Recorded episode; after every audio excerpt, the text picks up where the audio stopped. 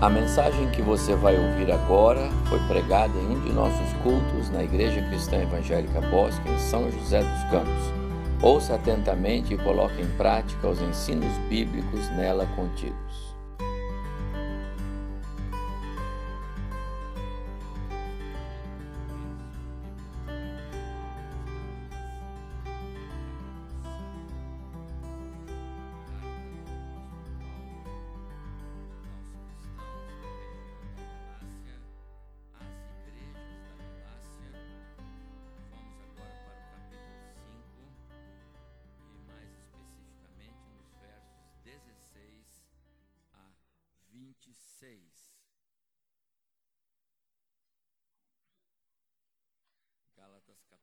5, verso 16 a 26. Já estamos há, algumas semanas hum, meditando nas reuniões de estudo bíblico da, ao longo da semana e também em alguns cultos da manhã na carta de Paulo escrita aos Gálatas. E eu quero ir para o, verso 16 com os irmãos nesta meditação. Tenho sido muito abençoado e sei que alguns irmãos que têm estado conosco ao longo da semana também, pela possibilidade de uma sequência mais ah, detalhada desse tão precioso é, texto de Paulo aos cristãos na Galácia. Para ficarmos a uma só voz no estudo, vou fazer uma pequena introdução novamente. Paulo passou pela região da Galácia, mais na parte sul ali da Ásia, onde ele estabeleceu igrejas. Igreja em Derbe, Filipos, Icônio, Antioquia da Psídia e outras cidadezinhas por onde ele passou, povoados, pregando o Evangelho conforme recebeu de Cristo, através do Espírito, naquele tempo em que ele passou na Arábia, recolhido depois da sua conversão. Ele não recebeu o evangelho por parte do ensino dos apóstolos, como foi comum, como aconteceu com todos os cristãos que estavam em Jerusalém desde o início da perseguição, desde o início da, da, da história da igreja cristã porque a igreja cristã nasceu a partir do trabalho dos apóstolos. Atos capítulo 2 nos mostra que a igreja crescia na doutrina dos apóstolos, na comunhão e no partir do pão. Doutrina dos apóstolos significa aquilo que os apóstolos receberam de Cristo e passavam para os cristãos que começavam a compreender a graça salvadora de Cristo Jesus pela instrumentalização do Espírito Santo em seus corações. Paulo não foi assim. Ele não subiu para Jerusalém logo depois da sua conversão para aprender o Evangelho. Ele não foi entrevistar-se com os apóstolos para conhecer mais sobre o dom de Deus, a graça salvadora em Cristo Jesus. Não ele foi movido pelo Espírito Santo e ele vai para as regiões da Arábia, não diz exatamente qual lugar, qual cidade, há muita especulação. E lá ele passou um período, três anos. E nesse período ele foi discipulado pelo Espírito, ele foi ensinado pelo Espírito. E ele aprendeu o Evangelho, que é o Evangelho que ele prega nas suas viagens e a todos quantos ele encontra na sua frente. Um missionário do Evangelho da graça do nosso Senhor e Salvador Jesus Cristo. Portanto, ele passou pelas regiões da, da Galácia E ali ele é, é, estabeleceu igrejas, levando pessoas a conhecer Cristo e serem por ele Cristo salvas.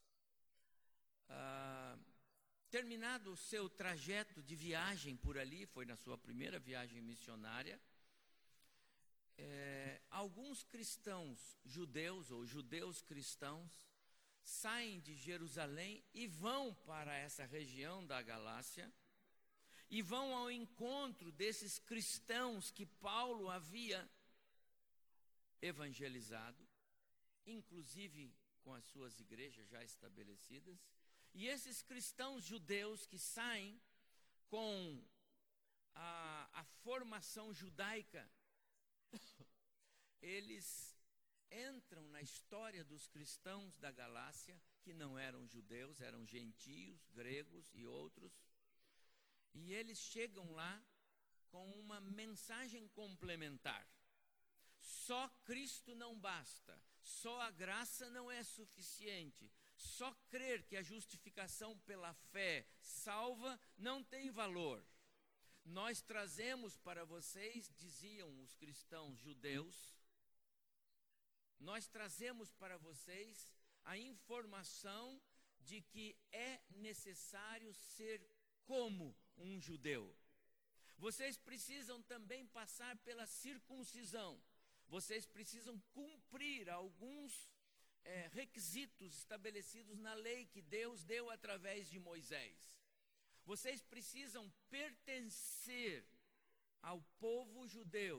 Vocês precisam observar algumas é, é, é, é, alguns mandamentos, alguns preceitos que a lei estabeleceu. Vocês não podem comer qualquer tipo de, de carne, qualquer tipo de comida. Vocês têm que observar algumas datas especiais do calendário judaico. Se vocês não fizerem isto, só a fé em Cristo não resolve o problema de vocês.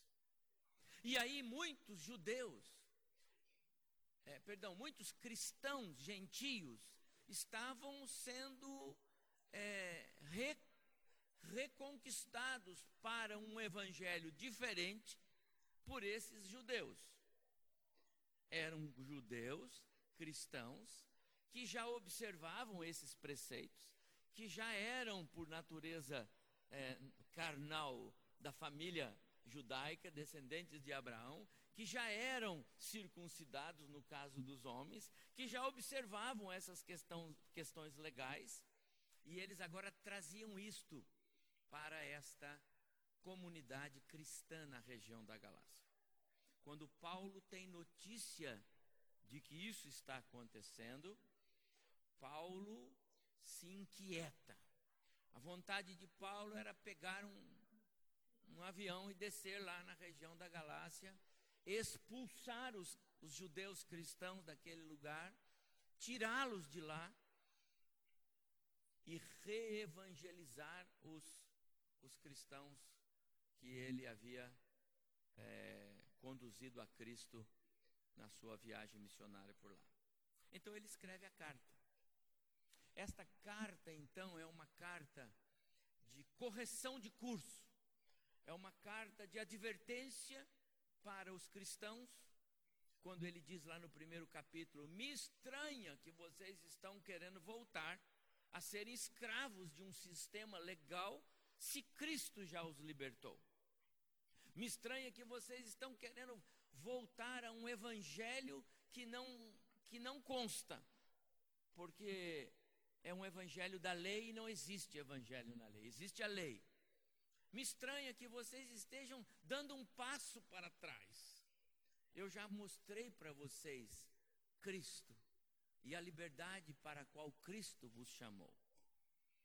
Para os, para os judeus que se apresentavam como cristãos, ele dá a seguinte é, é, é, palavra: ele diz, esses que estão no meio de, vós, de vocês são como que feiticeiros, porque ele os, inf, os enfeitiçou, os fascinou, Essas pessoas, ele diz no verso 6, 7, 8 e 9 do primeiro capítulo, devem ser amaldiçoados.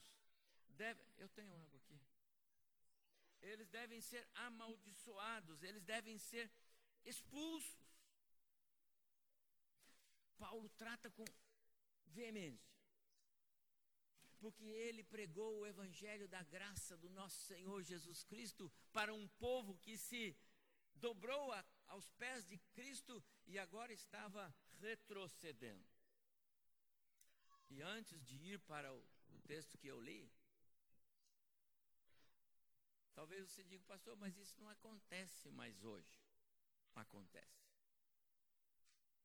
Não para o judaísmo, de fato, nós não temos notícias de problemas tão graves levando cristãos a práticas judaicas, ainda que tem muitas igrejas por aí, e as mais novas são as que mais se envolvem com isso, trazendo em seus cultos práticas judaicas. O o líder lá na frente, seja pastor, bispo, qualquer outro nome que venha a ter, se veste como um, um rabino e etc, etc. Tá certo? Isso tem. Essas coisas, como se isso tivesse algum valor. O apóstolo Paulo disse que se alguém tinha que se gloriar em modelos judaicos para cultuar a Cristo, ele seria o campeão da tribo de Benjamim, circuncidado ao oitavo dia, criado aos pés de Gamaliel, observador da lei, perseguidor da igreja. Mas isso tudo, ele disse, eu considerei como refúgio, esterco, joguei fora. Porque nada disso tem valor quando Cristo é Senhor na vida de alguém. E hoje nós temos muitas igrejas escravizando os seus membros levando-os a certas práticas, como se as práticas fossem a razão de ser dos benefícios que esperam alcançar. E aí as, a, a, os crentes começam a, a, querer produzir, através do seu trabalho, meios para que sejam é, é, alvos da graça de Deus. Faça isto, faça aquilo, traga isto, traga aquilo, dê esta oferta, dê aquilo, faça aquilo outro. Nós estamos, de certa forma, voltando ao século terceiro da nossa era, quando algumas dessas coisas foram entrando e desviando a igreja do seu caminho em direção ao Senhor Deus. Paulo, nesse texto que eu li, e agora eu vou ficar no texto, ele é muito claro em nos dar essa informação. Verso 16 do capítulo 5: Andai no espírito, jamais satisfareis a concupiscência da carne, os desejos da natureza pecaminosa. E Paulo faz aqui uma colocação de carne, não como corpo. Por isso não é o flagelo do corpo, não é o bater no corpo, não é o, o judiar do, da, do corpo. É a natureza pecaminosa, é o que está dentro de fruto do pecado, que nos desvia, que nos faz dobrar, que nos faz brigar com Deus, que nos faz andar de costas para Deus, que nos faz ser intolerantes com Deus. Essa natureza. Paulo diz: se você andar no espírito, você não vai satisfazer as necessidades da sua carne. Mas se você não andar no espírito, a sua carne, lembra, o seu ser interior, que é mal, que é pecador, que é por natureza voltado para fazer aquilo que o espírito não quer. Ele diz aqui no verso 17: porque a carne milita contra o espírito e o espírito contra a carne, porque são opostos entre si para que não façais o que porventura seja do vosso querer. Há uma expressão aqui, milita contra. Essa expressão, meus amados irmãos, é, é, é um termo bélico, é militar, é, é, é, é luta. Paulo ele era campeão em usar essas palavras e fa fazer essas metáforas que ele, que ele cria para nos fazer entender. Há uma luta constante entre o ser interior de cada um de nós e o espírito que habita. Se você ler Efésios capítulo 1, verso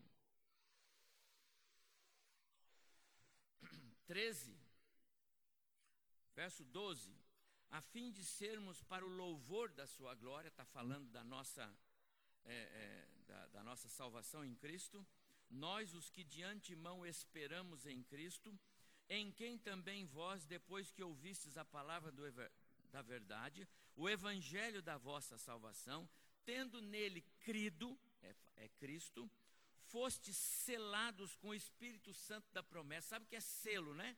Selo é uma marca que está em você. O envelope não pode ser selado a não ser que o selo esteja no envelope. Não tem essa de você dizer assim, esse envelope está selado, mas não manche ele com selo, não. Só leva ele assim, põe o selo do lado. Não existe selo do lado do envelope. O selo tem que estar no envelope. Olha o verso 17, 14. O qual é o penhor da nossa herança. Penhor quer dizer garantia.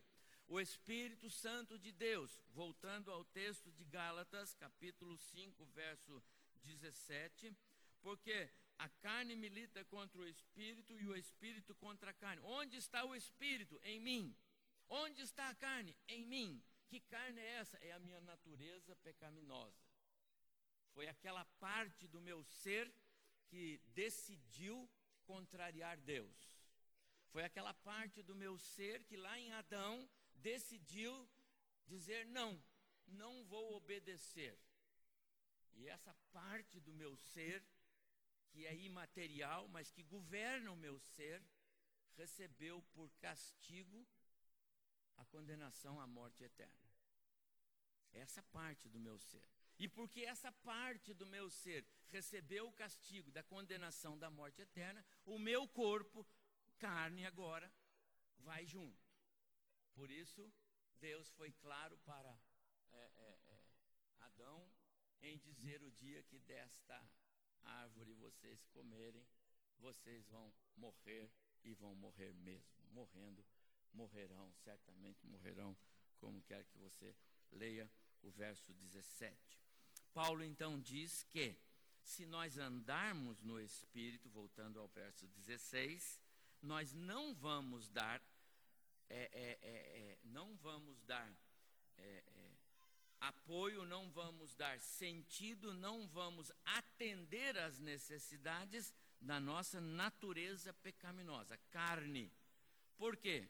Porque a carne, a natureza pecaminosa, ela luta, termo militar, milita, luta contra o espírito, o espírito que está em nós.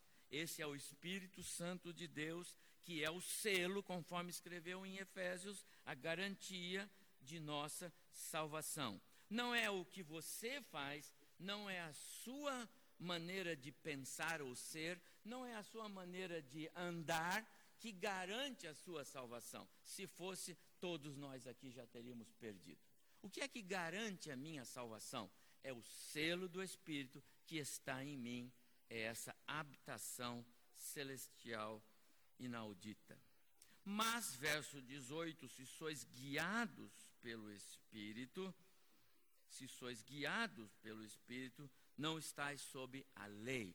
E aqui então ele vai focar exatamente a questão de que não são os atos é, é, de observação legal do sistema judaico, do padrão judaico de ser religioso, das observações da lei, nada disso. Paulo diz: não é isso, não tem nada a ver com isso. A sua salvação, ela é mérito de Cristo e ela é fruto de algo que Deus operou em você porque ele o amou, e isso chama-se justificação pela fé. Não é resultado de observação da lei. Por quê? Porque a lei, ela ela é dada para estabelecer princípios de vida e não para garantir promessa. A promessa é feita a Abraão, lá em Gênesis. A lei é dada 430 anos depois com Moisés. A lei estabelece um padrão de vida até que a promessa seja cumprida. Se nós lemos Gálatas capítulo 3, versículo 24, nós lemos assim: de maneira que a lei nos serviu de aio, tutor, um guarda, um condutor, um amparo, uma muleta, para nos conduzir a Cristo, a fim de que em Cristo fôssemos justificados pela fé. Então a lei ela só tem essa função. E os judeus estavam pegando a lei, trazendo para os cristãos e dizendo: observem-na, porque senão vocês não terão o resultado esperado na salvação. E Paulo diz: está errado. Agora, se você quiser fazer por merecer, se você quiser ter a vida cristã sustentada nos méritos da sua maneira de ser, se você acha que pode, então Paulo diz assim: cuidado, porque estará totalmente submisso à lei.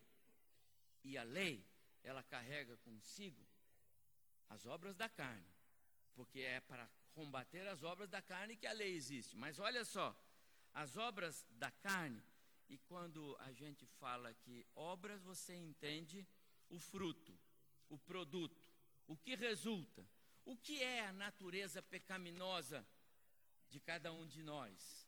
Qual é, é, é a melhor definição da natureza pecaminosa do ser humano por causa da queda lá no Éden? Por causa da queda. Deus não errou quando nos fez. Ele nos fez parecido com eles, com ele, com eles, com a Trindade, não é? é, é a imagem e semelhança. Mas olha o que a, a carne pecaminosa nos trouxe. As obras da carne, verso 19, são prostituição, imoralidade sexual, impureza, impureza é todo tipo de sujidade, poluição de vida, lascívia, ações indecentes, é?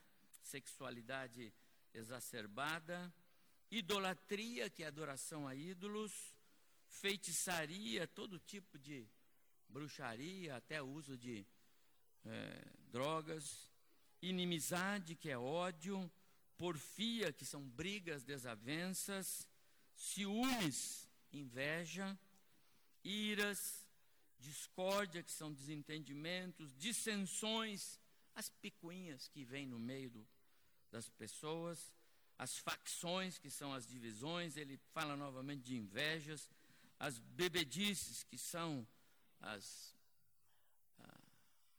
Aqui é um foco ao alcoolismo, a glutonaria, que são as farras, as orgias, tudo isso daí, e coisas semelhantes uh, a estas, a respeito das quais eu vos declaro, como já outrora vos preveni, que não herdarão o reino de Deus os que tais coisas praticam. O texto é claro, o tempo não dá, eu nem vou voltar aqui, mas grava isso: não herdarão o reino de Deus os que tais coisas praticam. Não diz que quem cai em qualquer dessas é, é, é, obras da carne, é, tropeça nelas, não está dizendo que essa pessoa perdeu ou que essa pessoa não é digna do reino dos céus.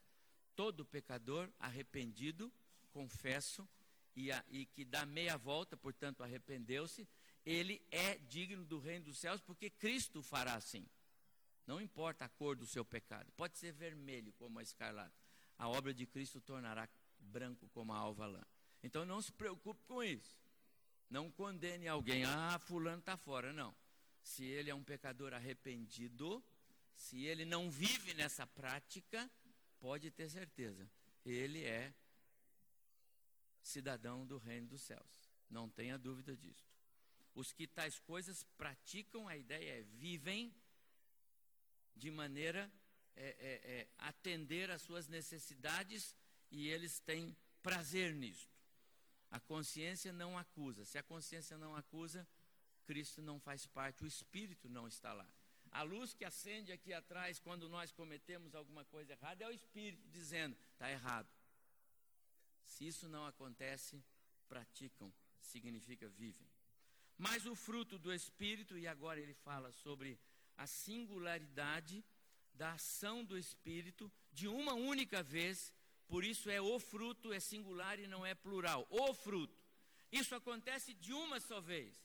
Quando a pessoa é alcançada pela graça salvadora de Cristo, não entram aos poucos algumas marcas, alguns, algumas virtudes. Hoje você recebe essas, amanhã você vai receber essas. Não é isso que o texto diz. O fruto do Espírito. O Espírito Santo entrou, selou, então vai produzir amor, alegria, paz, longanimidade, benignidade, bondade, fidelidade, mansidão, domínio próprio. E ele diz: contra essas coisas, ou seja, não há o que possa, não há o que possa excluir alguém da graça, desde que essas marcas do Espírito estejam em alguém. E quando elas estão? Quando a pessoa é alcançada pela graça salvadora de Cristo Jesus, é o que Paulo está dizendo aqui. E o 24 ele diz: E os que são de Cristo crucificaram a carne. A ideia é que já foi feito. Crucificaram, lembra de Cristo? Já foi feito. Não há nada mais para fazer. Não é um processo em, em, em andamento. Não é algo que está acontecendo. Aconteceu. Quando? Quando a obra salvadora de Cristo dominou o seu ser. Pastor, mas eu tenho visto algumas pessoas que ele se converteu, mas ele ainda está, sabe, está gateando, ele ainda tropeça aqui e ali. Ótimo.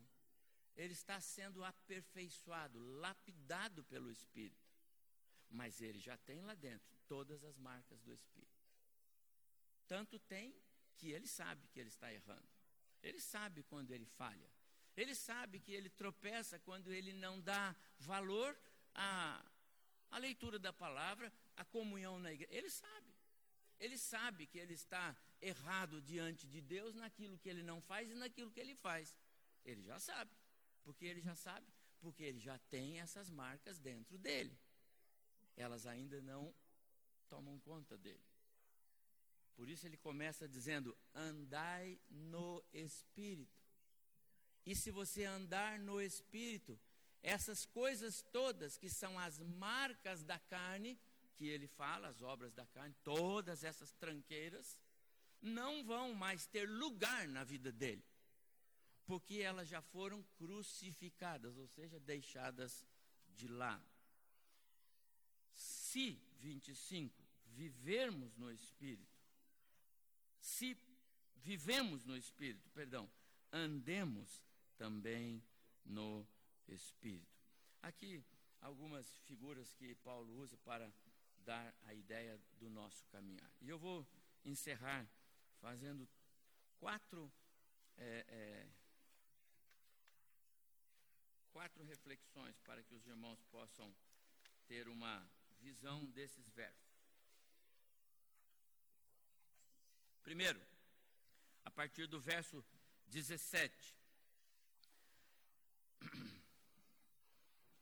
É, porque a carne milita contra o espírito, o espírito contra a carne, são opostos entre si. Então, para que não façais o que porventura seja do vosso querer. Primeira reflexão para você guardar da nossa meditação de hoje. Quem anda no espírito, quem anda no espírito, não dá oportunidade para a natureza pecaminosa. É o que Paulo está dizendo aqui. Para que não façais o que porventura é do vosso querer. Quem anda no espírito não dá oportunidade para a carne ou para a natureza pecaminosa. Então, se você tem tido dificuldades na sua vida é, é, espiritual, tem falhado, é porque o Espírito Santo não está sendo Senhor na sua vida. Não quer dizer que você não é salvo, não quer dizer não, mas você não tem dado oportunidade para o Espírito. Então, ande no Espírito e você não vai dar oportunidade para que a sua carne domine você. Segundo lugar, verso 18, é, mas se sois guiados pelo Espírito, então eu quero fazer a seguinte é, reflexão: quem anda no Espírito é guiado pelo Espírito. E aqui, guiado indica está sob a orientação, indica está debaixo do cuidado do Espírito, indica tem o Espírito como condutor. O contraste que Paulo faz aqui é do verso 24 do capítulo 4 que eu li. A lei, ela só serviu de condutor a Cristo. Aio, aio, tutor. A promessa é feita a Abraão, que vai se cumprir-se em Cristo. E nesse interregno, põe a lei. Para salvar? Não, só para conduzir o povo, para fazer o povo entender. A promessa é Cristo.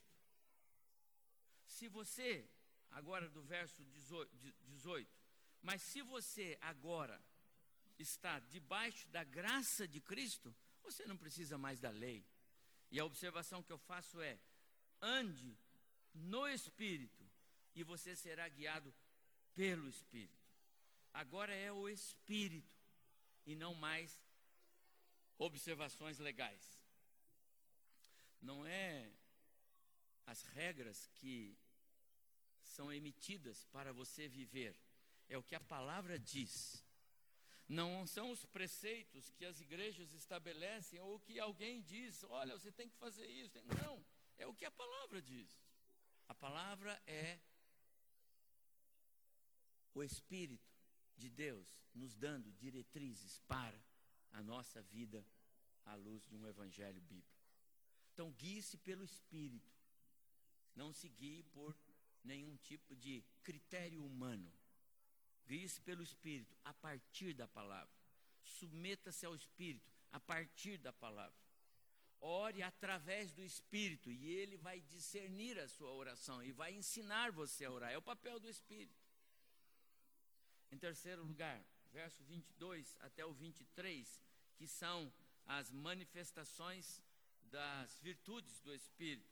Quem anda no Espírito é, é identificado pelas qualidades do Espírito.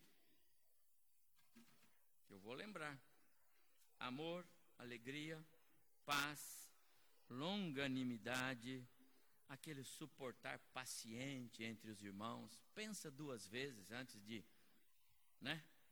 Antes de abrir a boca, porque daí já foi. Não adianta mais, né? É, que mais? benignidade, seja cortês nas suas palavras. Seja cortês. que mais? É, bondade. Bondade aqui é gentileza. Olha quantas ênfases. Sabe por que isso, meu amado irmão? Porque isso faz bem para o corpo de Cristo. Fidelidade, seja confiável. Mansidão, excelência no seu modo de ser. domínio próprio, tem autocontrole. Contra essas coisas não há lei. Quem anda no Espírito é identificado. Será que nós temos sido identificados por essas marcas? E termino. Quem anda no Espírito já crucificou as vontades pecaminosas da velha natureza. Os que são de Cristo, verso 24, crucificaram a carne com suas paixões e concupiscências. Amados irmãos, Paulo, na carta que ele escreveu aqui aos Gálatas, ele nos traz hoje uma reflexão muito, muito profunda. Se nós é, observássemos os ensinos doutrinários que Paulo nos dá aqui, nós teríamos mais é, cuidado com a nossa maneira de ser como como famílias cristãs, como cônjuges, como filhos, como igreja, mais amor, mais é, é, dedicação a, a um viver piedoso, a uma vida que é, tira de cena as nossas vontades próprias, porque elas são da carne, tira de cena aqueles sentimentos de que, ah, se eu fizer isso, eu saio perdendo. Se eu fizer isso, eu não dou espaço para mim e eu preciso do meu espaço. Como hoje nós temos encontrado pessoas que estão naufragando, porque estão entendendo que nesse mundo de pecados tem espaço para eu ter o meu espaço, para eu ser feliz segundo a minha ótica. Meus amados irmãos, não é isso que a Bíblia diz. Jesus não veio a esse mundo para ser feliz segundo a ótica dele, ele veio para morrer para salvar você, porque você é pecador. E o mais incrível é que muitas pessoas salvas acham que o exemplo de Cristo não vale para eles. Valeu para Cristo, mas não vale para eles. A obra de Cristo não é não tem por propósito nos trazer um mundo confortável. A obra de Cristo não tem por propósito simplesmente nos dar alegria nessa terra. A obra de Cristo foi para nos tirar das garras de Satanás e nos fazer viver de novo, porque o, pecado tirou de nós, simplesmente tirou a vida. O pecado não arranhou o ser humano, o pecado não deu uma, uma esfoladinha, o pecado aniquilou, desgraçou, nos tornamos tão maus e tão é, distanciados do ideal daquilo que Deus nos criou, que Ele teve que nos afastar da presença dEle. E só a obra de Cristo para nos fazer nascer de novo e não ser lapidado. Que nós tenhamos essa visão. Andar no Espírito significa é, é, realmente olhar para o Senhor e, e se submeter ao Espírito. E eu termino com esta sugestão. Submeta-se ao Espírito. É o que está dizendo aqui. Andai no Espírito. Submeta-se ao Espírito e você vai ver as coisas mudarem na sua vida. Submeta ao Espírito. Você vai ver as coisas mudarem na sua casa. Submeta ao Espírito.